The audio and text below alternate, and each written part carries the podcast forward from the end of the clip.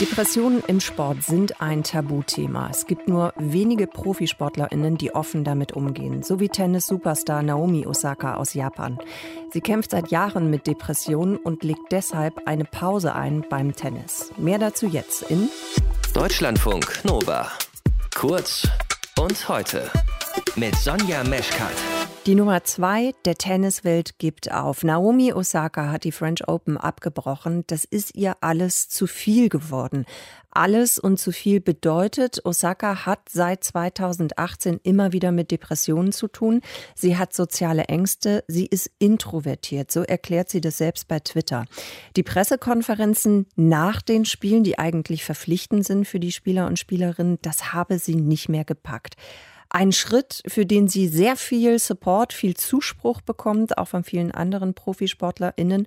Und ob das auch ein ungewöhnlicher Schritt ist, dazu habe ich gesprochen mit Marion Solprizio. Sie ist Sportpsychologin von der Sporthochschule Köln und außerdem ist sie Geschäftsführerin der Netzwerkinitiative Mental gestärkt für psychische Gesundheit im Leistungssport. Marion, wie ungewöhnlich ist das, dass das jetzt bekannt wird, dass da jemand so offen drüber spricht? Ich habe Depressionen, ich bin introvertiert, ich pack das gerade alles nicht mehr. Ja, also das ist schon sehr ungewöhnlich. Wir haben natürlich in der Vergangenheit immer mal wieder Sportler gehabt, die sich auch mit äh, ähnlichen Problematiken ge geoutet haben aber äh, soweit ich weiß, noch nie in einem laufenden Wettbewerb dann tatsächlich rausgegangen sind. Viele äh, machen das schon so, dass sie, wenn sie unter Depressionen oder Angststörungen leiden, dass sie dann einfach zum Wettkampf gar nicht antreten, dass man dann so eine Art, ähm, ja, wir nennen das Cover-Diagnose vorschieben. Ich habe Rückenschmerzen, ich habe ja. äh, eine Infektion oder mhm. sowas. Ne? Das passiert schon mal und dann dann tauchen die aber auch gar nicht bei den Wettbewerben auf. Und dass dass jetzt das aber so aus ausgebrochen ist bei der Naomi Osaka, das ist, glaube ich, äh, schon ein recht krasser Einzelfall. Ähm, aber ich muss sagen, ich finde es eigentlich gut. Ich, ich finde das sehr mutig von ihr und ähm, kann das eigentlich nur unterstützen, dass man so auch äh, nach außen gehen muss, um ja den Leuten zu erklären, was mit einem los ist.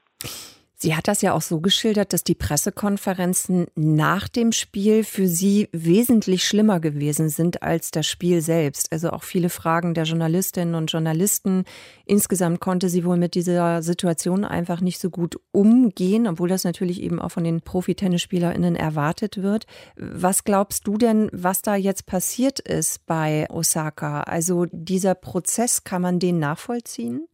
Ja, also wenn man wenn man jetzt mal ein bisschen genauer hinschaut, wie entstehen psychische Erkrankungen? Sie spricht ja selbst von Depressionen und von sozialen Ängsten und bei beiden Erkrankungen ist es so, dass wir wir alle so eine gewisse Art von Verletzlichkeit für solche Erkrankungen haben.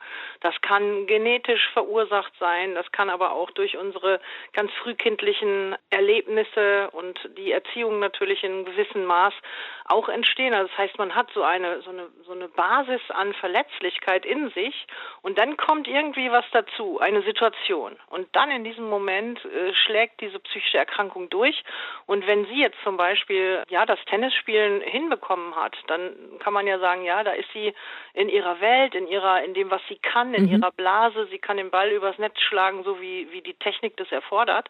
Nur in dem Moment, wo jetzt die Journalisten da sitzen, da ist die Kontrolle nicht da, ja.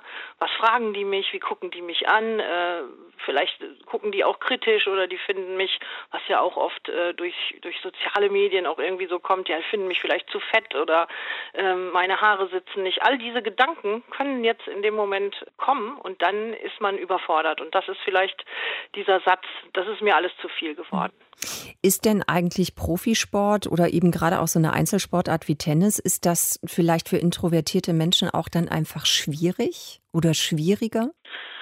Ach, mm, ich würde grundsätzlich sagen, ja, das ist schon natürlich schwieriger, wenn man introvertiert ist und es erwartet wird, dass man aber an bestimmten Stellen auch extravertiert handelt. Ja, das heißt, sich vor den Journalisten Statements da rauszuringen, sage ich mal. Offenbart vielleicht auch auf eine gewisse Art, oder? Ja, mhm. ja, genau, genau. Man, man ist praktisch dann ähm, ja unangenehm berührt und ich bin eigentlich der Auffassung, es ist jetzt nicht unbedingt etwas, was man eine ähm, Introvertierten jetzt nicht empfehlen würde. Der kann natürlich kann der Tennis spielen.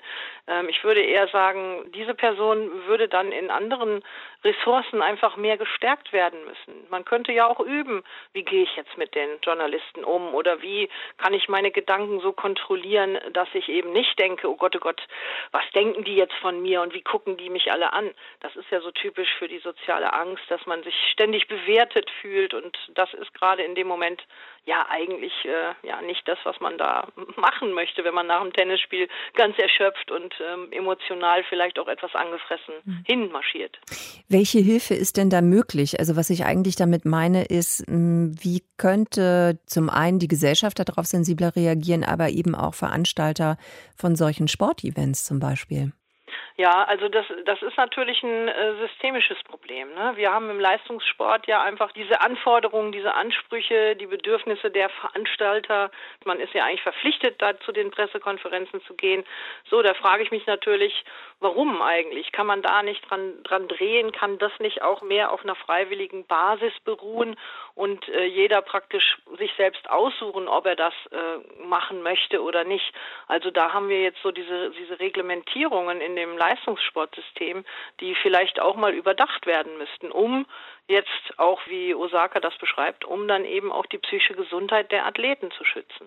Naomi Osaka, die Nummer zwei der Tennis-Weltrangliste, hört erstmal auf mit dem Profisport. Sie leidet an Depressionen, hat das bekannt gegeben. Wir haben uns eine Einschätzung dazu geholt und zwar von der Sportpsychologin Marion Solprizio von der Sporthochschule Köln. Deutschlandfunk Nova. Kurz und heute.